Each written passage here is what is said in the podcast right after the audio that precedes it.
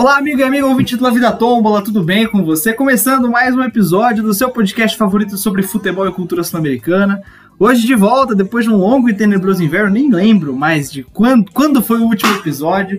Hoje, no dia 18 de janeiro de 2021, é, episódio número 17. Episódio número 17.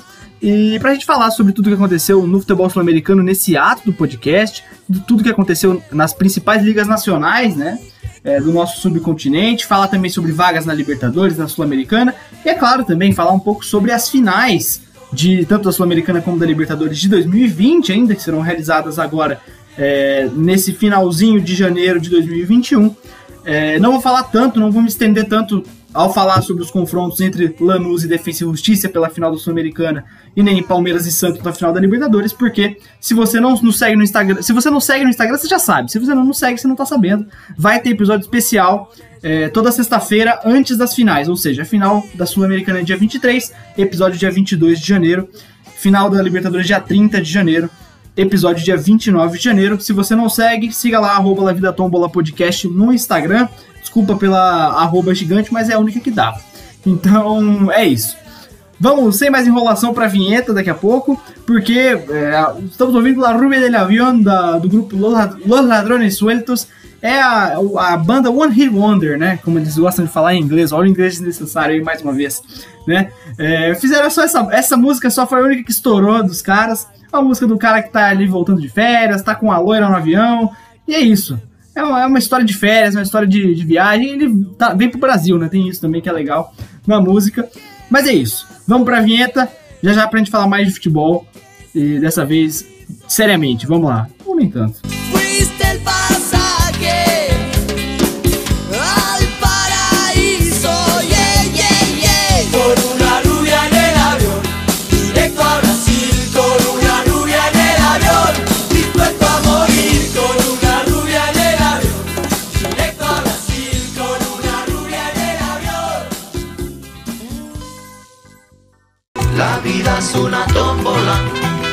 Noche y de día. La vida es una tómbola y arriba y arriba. La vida es una tómbola de noche y de día. Bom, é, vamos começar esse giro falando. Vamos por ordem alfabética, como sempre, que eu gosto de, de, de, de seguir sempre o, do A até o V, né? No caso da América Latina, da América do Sul. Vamos falar primeiro da Argentina, que teve campeão ontem, né? Acontecendo no dia 17 de janeiro, dia seguinte, dia anterior a essa gravação. É, o Boca venceu a Copa Diego Armando Maradona, que era a Copa da, Liga Profissional, né? Que foi rebatizada como Copa Diego Armando Maradona, em homenagem, claro, é, póstuma ao Diego Armando Maradona.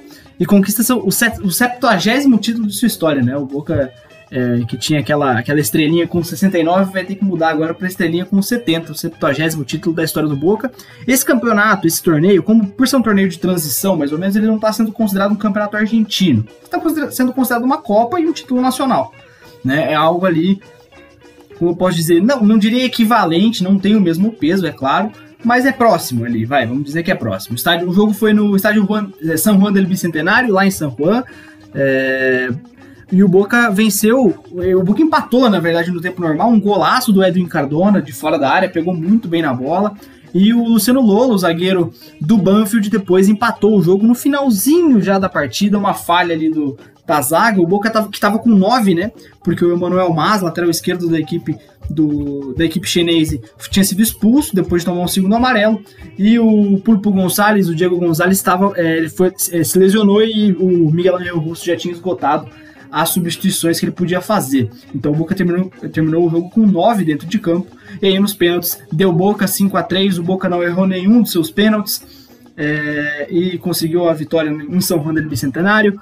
É, grande vitória chinese, é, timaço do Banfield, que time fantástico esse time do Banfield, infelizmente não vai ter uma vaga em nenhuma Copa, né, a princípio em 2021. Vai disputar agora com o Vélez, que foi o campeão da fase complementação, que, né, que é mais ou menos a chave ali do, do, do, do, dos perdedores do, do torneio da, da Copa de Armando Maradona e para valer uma vaga em 2022, na Sul-Americana de 2022. Mas em 2021, infelizmente, o Banfield não vai jogar nenhuma competição internacional porque o Javier Sanguinetti está fazendo um ótimo trabalho em pouco tempo, né? Ele foi auxiliar do Julio César Falcione nessa última passagem que ele teve aí no Banfield. É, é, ótima campanha, é muito importante falar do, do de com, o quão bom é esse time do Banfield, né? É, tem o, o que eu gosto, que é bem é, ótimo jogador, o Pajeiro também. E é um time muito jovem, maioria dos jogadores formados, né? É, são, são das formativas do Banfield, isso que é interessante. E um time que é, jogou muito bem nessa. nessa é, todo esse campeonato, na verdade, e que nessa final é, lutou bravamente contra um Boca que mais uma vez mostrou alguns problemas, né? De. de na criação, principalmente, ofensivamente, esse time do Boca do Miguel Angel Russo é um pouco.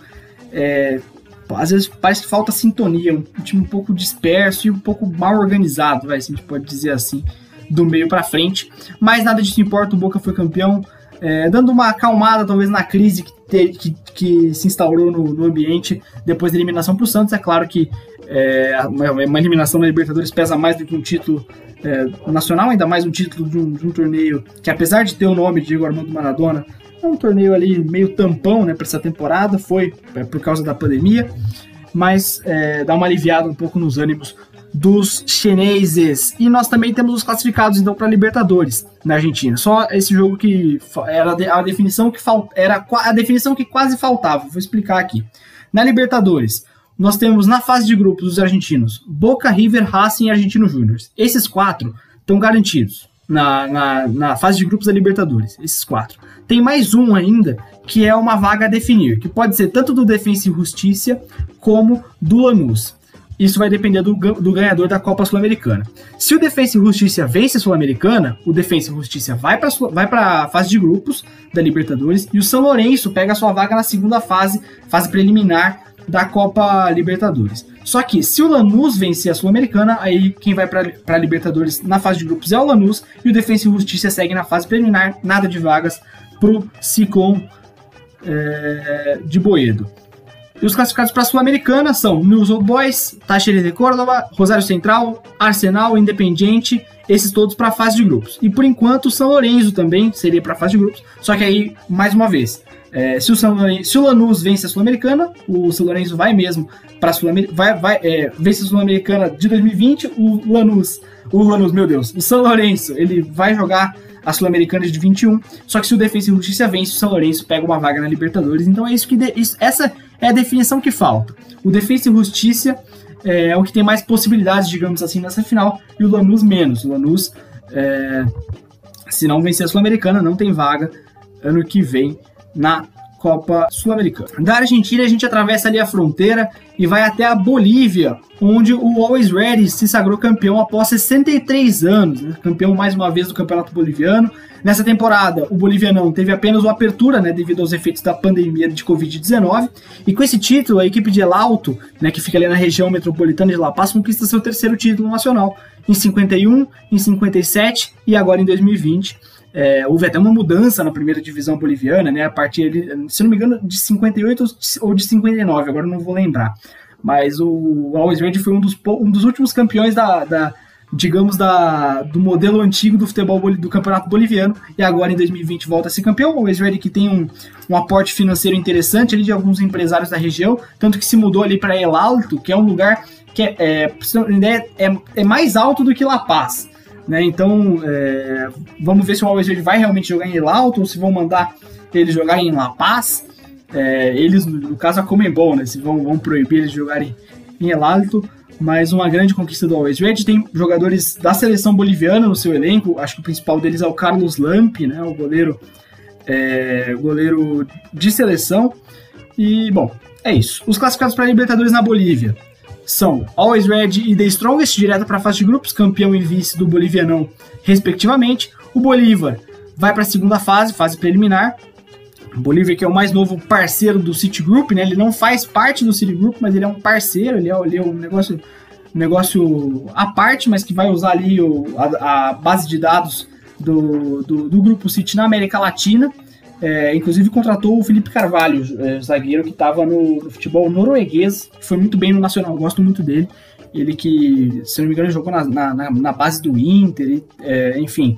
Bom zagueiro, Felipe Carvalho, uma das primeiras contratações aí do Bolívar é, nessa fase City Group, digamos assim. É claro, é, a principal, par, a principal, o principal objetivo dessa parceria é o que? Profissionalização do futebol e database. Né, database na América Latina que o, Monte, que o, o Citigroup tem bastante, principalmente no Montevideo City Torque, no Uruguai, é, que é uma das bases do, do clube, muito é, voltado para a formação de atletas, e o Bolívar vai se utilizar bem disso aí. É, não, não, não, vai, não vai ter, rolar investimentos magnânimos e sensacionais dos, dos sheiks dos Emirados Árabes, não. E o Royal Paris, quarto colocado na, na, tabela, na tabela geral, vai para a primeira fase preliminar né, da, da chamada pré-Libertadores. Sul-Americana. Classificados para Sul-Americana. Jorge Wilstermann, Guabirá, Nacional de Potosí e Atlético Palma Flor, esses todos na primeira fase. Importante frisar aqui é, hoje eu não vou explicar para vocês o modelo da Sul-Americana de 2021, até porque eu não, não, não, não, entendi muito bem ainda. Eu preciso dar uma olhada, preciso entender mais ou menos como que vai funcionar, né? Porque é, a Sul-Americana mudou muito o regulamento, agora vai passar a ter fase de grupos. É, times brasileiros e argentinos todos na fase de grupos, times de outros países vão ter que se matar por duas ou três vagas na, nos grupos, jogando as fases preliminares, enfim, vai ser uma loucura. Vamos, mais pra frente a gente explica isso, ainda tem tempo, ainda não acabou nem de 2020, né, pra gente falar tanto da de 2021. Mas é isso, esse é o panorama geral aí do futebol boliviano. Da Bolívia nós atravessamos a fronteira mais uma vez e agora fomos pro Chile, né, uma outra fronteira. E faltando poucas rodadas por final do Campeonato Chileno, a Universidade Católica lidera o torneio com 57 pontos, 6 pontos à frente do vice-líder União La Calera.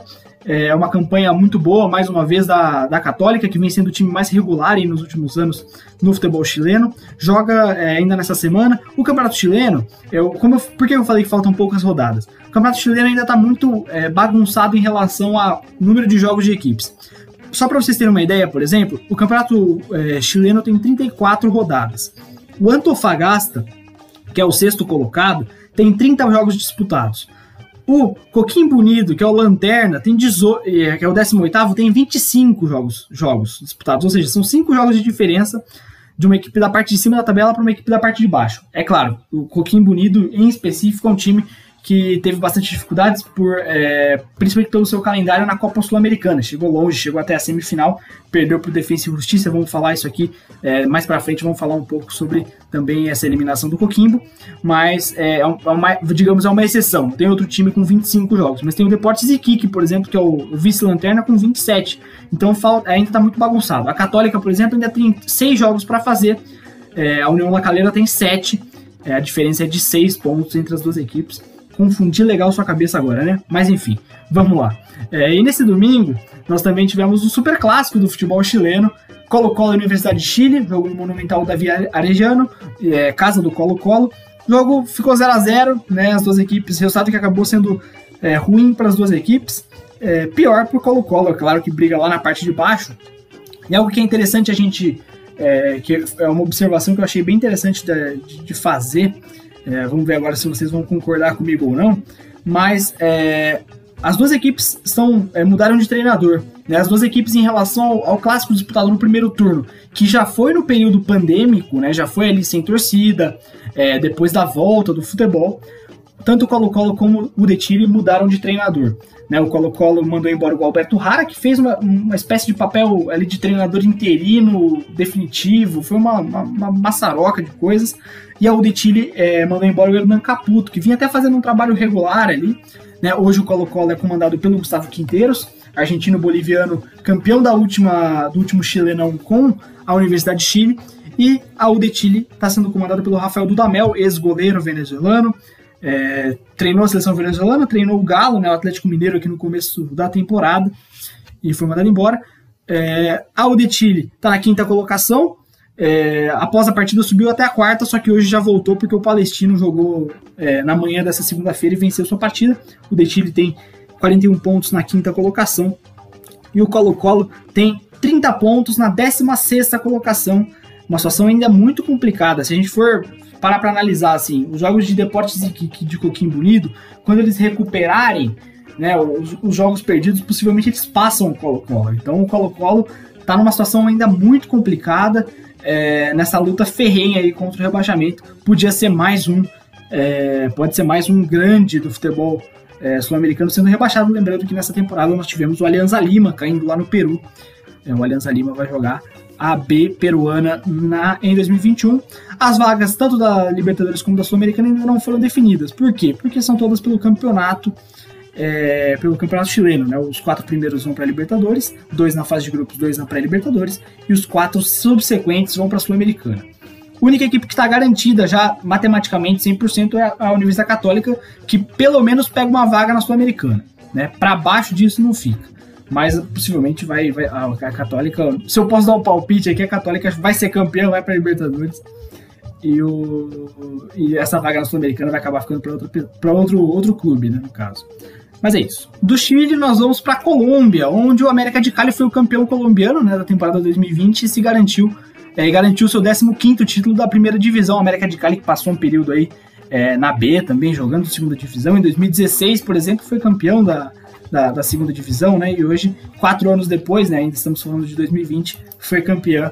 É, o América de Cali foi campeão da, da, da, primeira divisão colombiana. Parabéns aos torcedores dos Diablos Rojos, que ficaram na sétima colocação na primeira fase e na fase mata-mata do campeonato eliminou o Atlético Nacional, Júnior de Barranquilha e na final venceu o Independiente Santa Fé, que foi o líder né, da primeira fase do campeonato.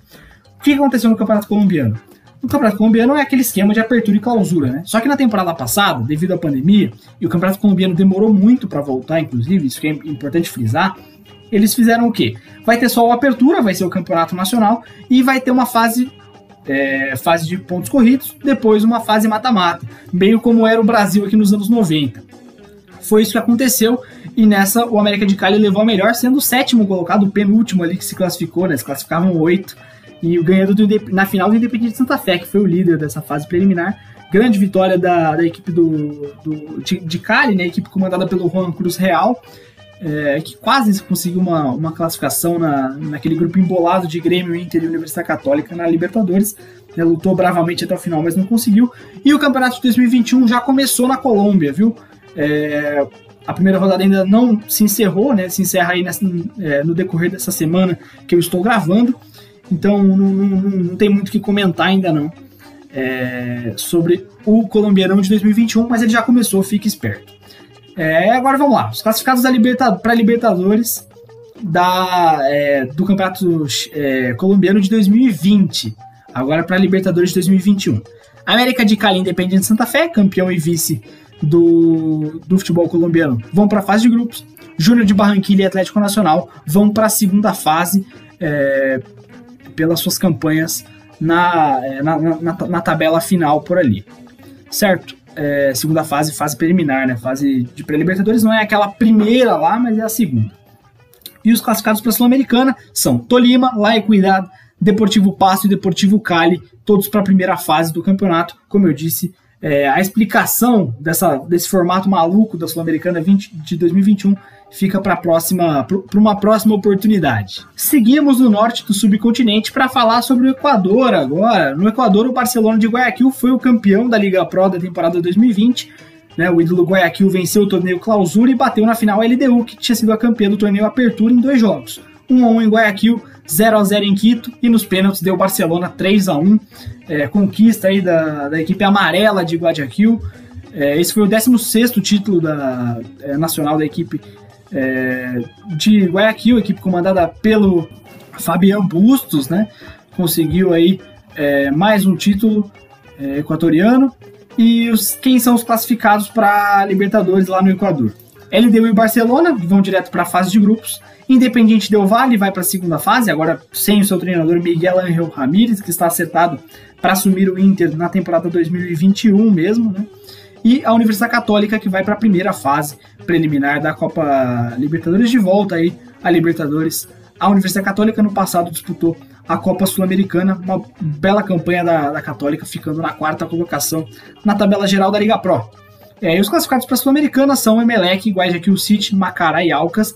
Emelec que teve uma boa recuperação no segundo semestre, né? E quase, quase conseguiu é, a classificação para Libertadores, né? No, sob o comando do Ismael Rescalvo.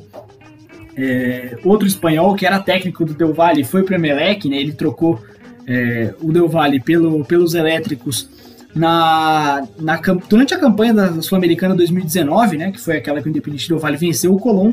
Inclusive, informação inútil, estou usando a camiseta do Colón de Santa Fé nesse momento. E, mas é isso. É, o Emelec não conseguiu a vaga na, na Libertadores. É, uma figurinha carimbada aí, principalmente nos confrontos contra brasileiros, em específico o Flamengo, né? O Flamengo todo ano que joga Libertadores parece que enfrenta o Emelec. Mas é isso. Esses são os classificados para a Copa Sul-Americana lá no Equador. Do Equador a gente pega um voo sem escalas para Assunção para falar sobre o Paraguai é, no Campeonato Paraguaio as coisas aconteceram um pouco mais, é, digamos, na normalidade, né, mesmo com a pandemia. O Apertura já tinha campeão, que era o Cerro Portenho, comandado pelo Tique Arce. Já o Clausura, ele foi decidido no último dia 30 de dezembro e teve o Olímpia como seu campeão, né? Diferentemente do Apertura, é, que havia sido disputado sem alterações, né, dois turnos ali entre as, entre as 12 equipes que disputam a primeira divisão paraguaia, o, o Clausura foi disputado com apenas um turno e depois uma fase mata-mata entre os oito melhores ali. Oito melhores não, né? Os oito menos piores, porque são 12 equipes e classificam oito para essa segunda fase, né? Mas enfim, sem querer cornetar o regulamento, o Olímpia passou pelo Cerro Portenho nas quartas, é, no grande clássico do país, o Sol de América na semifinal e na final venceu o Guarani. É, o Rei de Copas empatou com, em 2 a 2 com o Cacique nos pênaltis. O jogo foi disputado em jogo único, o jogo foi jogo único, né? No, no, no Defensores del Chaco e nos pênaltis deu Olímpia 5 a 4 O Néstor Gorosito é, que agora é o técnico do Olímpia, né, depois da saída do, do, do, Daniel Garneiro, ele recebeu uma proposta, uma sondagem do São Lourenço, meio que estava tudo certo para ele ir para o São Lourenço mesmo, né, que já tinha demitido o Mariano Sosso, mas ele acabou ficando, e aí conquistou o título é, do, do, pelo Olímpia no, no, Paraguai. Na verdade, ele recebeu essa sondagem já depois do, do título. Eu que me perdi na, na, linha de, na linha do tempo, aqui na linha de raciocínio. Os classificados para a Libertadores no Paraguai são Cerro Portenho, Cerro Portenho e Olímpia, diretamente para a fase de grupos, né, os dois maiores do país aí voltando a se classificar para uma fase de grupos. Cerro Portenho que na temporada passada parou na fase preliminar, o Olímpia foi para a fase de grupos e decepcionou mesmo assim, tá, né? Não foi nem é, foi o lanterna do grupo com Santos, Defensa e Justiça e Delfim. É, e o Guarani vai para a primeira fase, é, o Libertar vai para a segunda fase e o Guarani para a primeira fase. É, mais uma vez o Guarani tendo que passar ali por toda essa aprovação né, da, da, das fases preliminares, o Gustavo Costas vai ter muito trabalho pela frente. E o Libertar também que perdeu seu treinador, o Morini, que veio pro, pro Curitiba aqui no Brasil para tentar evitar o rebaixamento coxa branca. É, classificados para a Sul-Americana: Nacional Querido, Guairenha, Doce de Outubro e River Plate, todos na primeira fase. É, da Sul-Americana, como eu expliquei, a gente vai explicar ainda, vou explicar mais pra frente aqui o, a, a, como vai ser a Sul-Americana 2021. Eu vou parar de repetir isso, senão vocês vão desligar né, do podcast e falar: esse menino está insuportável. Mas enfim, vamos lá para a próxima. Agora a gente pega mais um avião, né? Se fosse uma viagem que a gente estivesse fazendo aqui entre os países nessa sequência mesmo, ia ter sido muito idiota o planejamento, com todo respeito, né? Para quem às vezes fez essa viagem.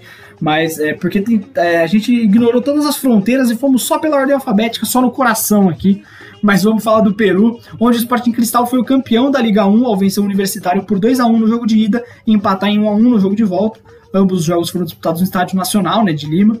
O Universitário foi o campeão, tinha sido campeão da primeira fase e por isso enfrentou o Sporting Cristal, que havia sido o vencedor da segunda fase é, do campeonato. Não é apertura e clausura, eu coloquei aqui no roteiro apertura e clausura, mas não é. Primeira fase e segunda fase, porque a segunda fase, é, as equipes do Campeonato Peruano são separadas em dois grupos e, e dali saem os, os, os campeões né, da, do, do, de cada grupo para fazerem uma decisão e aí depois é, o vencedor dessa decisão vai fazer a decisão com o campeão da primeira fase. O que aconteceu? O Universitário ele fez uma campanha brilhante no primeiro turno, fantástica, no, na, na fase que era todos contra todos ali.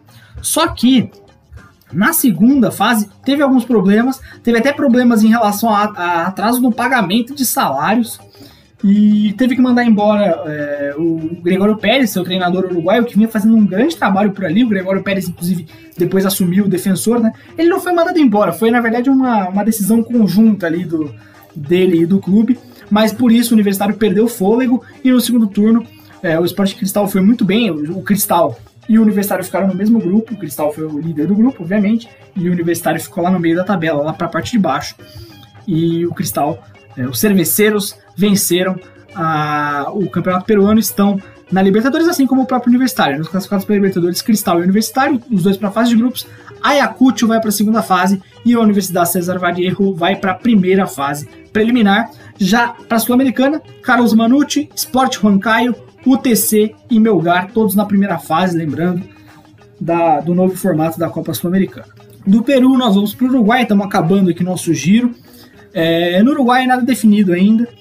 É, o Apertura já tem campeão, que é o Rentistas. O Intermédio já tem campeão também, que é o Nacional, né, que bateu o Montevideo Wanderers na, por 4 a 1 nos pênaltis, após um empate em 0 a 0 no Centenário. É, e o Clausura começou nesse fim de semana ainda.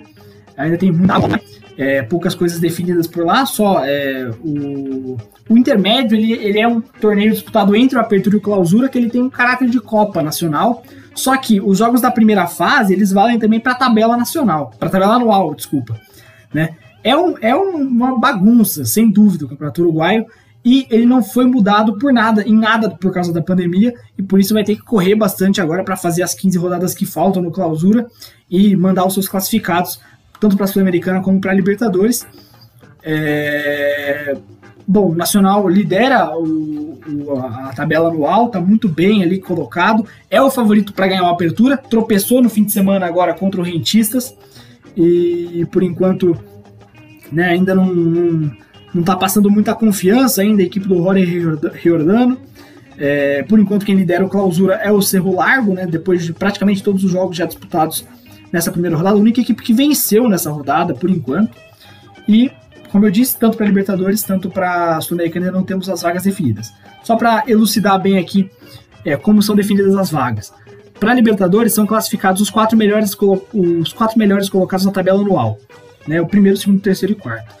Geralmente, é, o campeão do Apertura e do Clausura estão nessa, nessas partes né, da, da, tabela anual. É muito difícil que um time seja campeão e fique de fora. Por exemplo, o Rentistas, que foi o campeão, campeão da Apertura, e atualmente é o segundo colocado na tabela anual. É, e para a Sul-Americana se classificam o campeão do intermédio, que no caso é o Nacional, então se o Nacional tiver uma queda vertiginosa no segundo turno, pelo menos o Sul-Americano ele já pega. O campeão da Apertura ou do Clausura, que acabam que não se classifica para o, é, o, campeão da Apertura ou do Clausura que não se classificou para Libertadores e os dois melhores classificados na tabela anual que não estão classificados para nenhum torneio continental ainda. No final das contas, é, com o título do Nacional no intermédio, essas vagas vão acabar ficando para o quinto, sexto, sétimo e oitavo colocado no Campeonato Uruguaio. Tenho quase certeza aí na tabela anual, no final das contas, e essas vaguinhas assim mais específicas acabam não, não valendo tanto. Mas é isso no Uruguai, ainda as coisas bem, defini bem é, indefinidas. O Nacional segue com o mesmo técnico, o Jorge Jordano, né, que é, assumiu depois da queda do Gustavo Munua. O Penharol mudou de técnico e chegou Maurício Larriera, mesmo depois de muita especulação em torno do nome do Diego Aguirre. Quem chegou mesmo foi o Maurício Larriera, que fez um grande trabalho no primeiro turno no Montevideo Wanderers. Inclusive, eu acho eu não acho que ele deveria ter sido mandado embora, né? Só que ele foi mandado embora e o Montevideo Wanderers melhorou muito de rendimento, né? Sob o comando do, do Daniel Carrenho, que foi levou a equipe até o vice-campeonato do, do, intermédio. Inclusive, é um dos trabalhos mais legais para se ficar de olho no Uruguai. É o do, do, do Daniel Carrenho no Montevideo Wanderers. Mas é isso. Vamos falar agora sobre a Venezuela. No país com a capital mais ao norte do subcontinente sul-americano, né, a Venezuela teve uma bastante mudanças na, na, na, sua maneira de disputar o seu campeonato, né?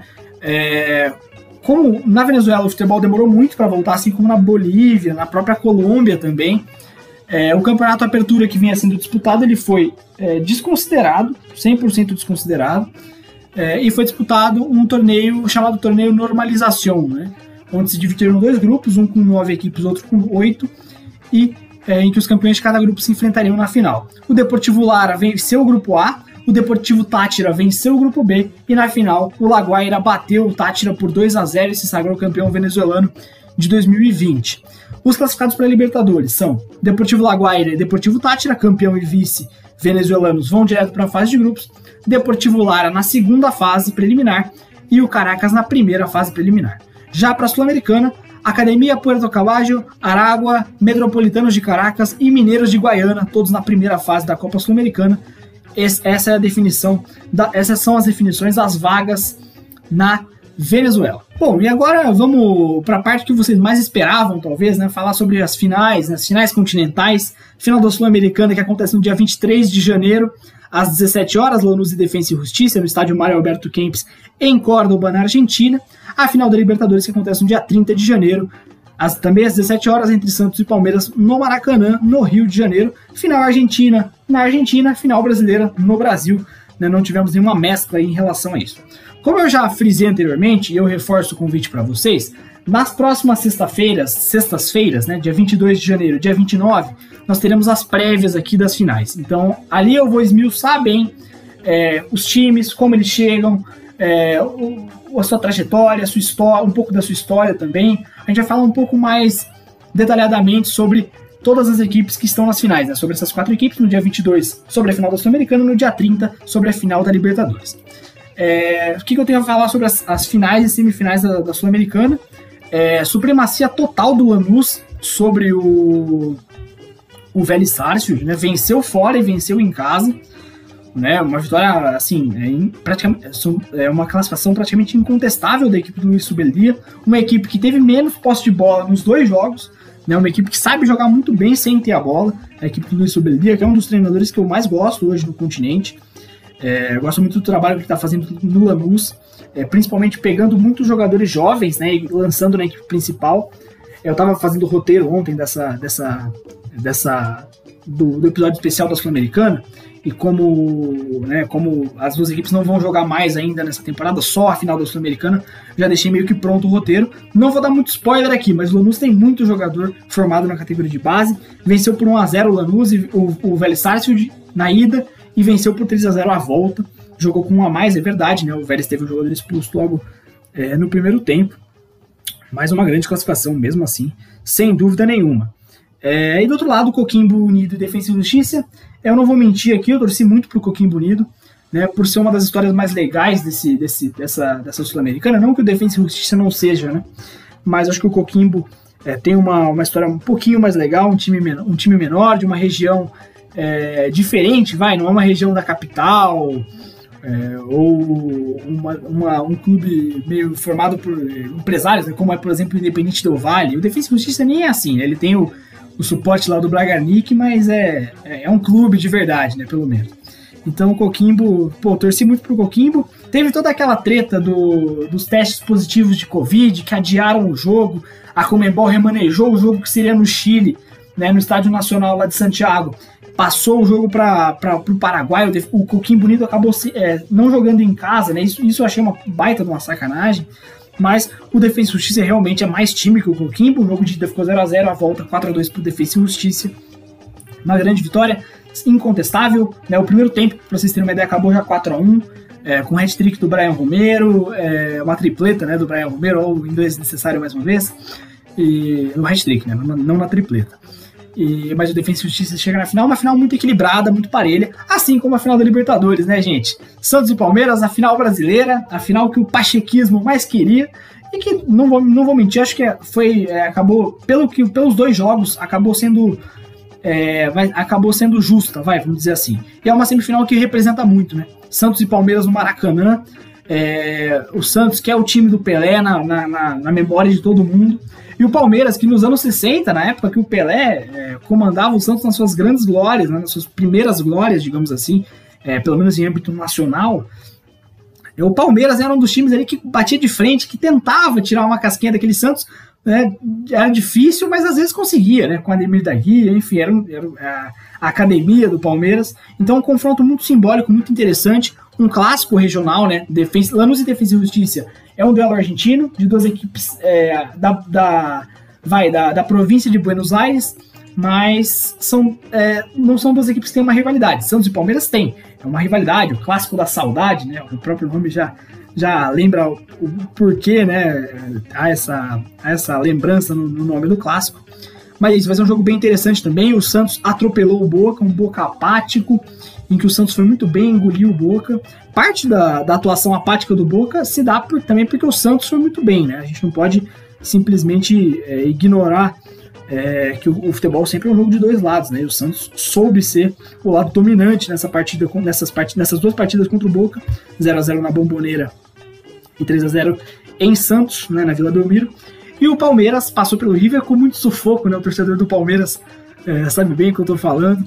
É, foi difícil, venceu o River por 3 a 0 na, na, em Avejaneira e perdeu por 2 a 0 no Allianz Parque, com gol anulado, com pênalti anulado, enfim, muita, muita, muita, muita, muita coisa aconteceu ali para tirar o sono do torcedor palmeirense. É, e foram dois jogos mais diferentes, né? Enquanto o Santos dominou o Boca em ambas as partidas, por mais que não tenha vencido a primeira, acho que foi até melhor, um pouco melhor que o Boca na Bomboneira. O, San, o Palmeiras e Palmeiras e River foi estranho, né? Porque o River, o Palmeiras na ida fez 3 a 0, mas deu a impressão que podia ter saído 5, 6 a 0. Na volta foi a mesma coisa, o River fez dois, mas é, parecia que podia ter feito 4, 5, 6 gols no, no, no Palmeiras, né? E acho que isso se dá também pela questão emocional, porque em ambos os jogos as equipes que saíram perdendo e que logo depois foram amassadas pelo rival acabaram sentindo muito psicologicamente e o rival cresceu dentro disso, né? E por isso que é, teve esse, essa, esse desfecho tão é, tão maravilhoso, né, no final das contas, para quem era neutro. Né? Eu, como não era neutro, quase morri do coração. Mas enfim. É, e vai ser bem interessante, são trabalhos muito diferentes entre Santos e Palmeiras, né? O Cuca já está um tempo a mais no, no, no, no, Santos do que o Abel no Palmeiras, o Abel Ferreira. É, tem um elenco mais curto, mas ao mesmo tempo tem um 11 mais bem definido, né? O, o time do Santos praticamente você consegue nomear do 1 ao 11 é, para quando se fala para escalar para uma final. O Palmeiras ainda não, ainda tem que fazer alguns ajustes, é um time um pouco mais instável que o Santos, vai, digamos assim, tanto na maneira como joga, tanto nos resultados mas isso vai ser bem interessante. Em relação aos argentinos que perderam a semifinal, né, já que eu dei uma falada também sobre o Coquimbo e sobre o, o Vélez, sobre o Vélez nem tanto, né? Deixa passar, mas agora eu vou, vou compensar falando de Boca e, e River. Os torcedores do Vélez ficaram felizes comigo agora. Mas enfim, é, o Boca é, uma, levanta uma dúvida né, sobre esse trabalho que começou tão bem com o Miguel Angel Russo, é, vencendo o campeonato argentino em cima do, do maior rival, mas depois caindo tanto de produção. E o River pode estar chegando ao fim de um ciclo, né? O Marcelo Gajardo está sendo meio, como eu posso dizer, é, misterioso nas suas declarações, deixando ali aberto que pode deixar o, os milionários no final da. Né, logo agora, logo de cara. E muitos jogadores em fim de contrato, enfim. É, um ciclo pode estar se encerrando no River, um ciclo muito vitorioso. Acho que o ciclo mais vitorioso da história do River Plate. O torcedor do River que está me ouvindo pode me, me cornetar ou pode me confirmar isso. Mas é um. Enfim, pode ser que esteja chegando no final. Que técnico é Marcelo Gajardo? É, que, que, trabalho que ele fez frente a esse River, é, lutando bravamente e botando o Palmeiras contra as cordas nas semifinais. Já o Miguel Angel Russo, é, fiquei triste pelo Russo, porque ele é um cara que fez um, como eu disse, fez um ótimo primeiro semestre com o Boca, foi campeão argentino, só que caiu muito o rendimento, o time é, parece um time cansado e meio sem vontade. É, é, estranho, o time do Boca é muito estranho. Né? Eu, tô falando, eu tô falando isso depois do time ganhar um título né, no, no, ontem, um dia anterior do que eu tô gravando. Mas é isso, essa é a impressão que o Boca passa mesmo com esse título. Uh, acabou. Tô aqui na, nas minhas anotações de, de, de tempo para editar o podcast depois. Eu vi que eu falei bastante, falei muito, falei demais aqui. E, então é isso, muito obrigado a você que ouviu até aqui. É, nos vemos em breve para falar, fazer os especiais sobre a, as, as finais da, tanto da Sul-Americana como da Libertadores. Já dei uma pincelada aqui, mas isso não é tudo, hein, gente? Vou falar muito mais depois. É, ouçam os outros podcasts, ouçam que vai valer muito a pena, beleza? Então é isso. Muito obrigado a todos. Nos vemos no dia 22 de janeiro. E é isso. Até mais.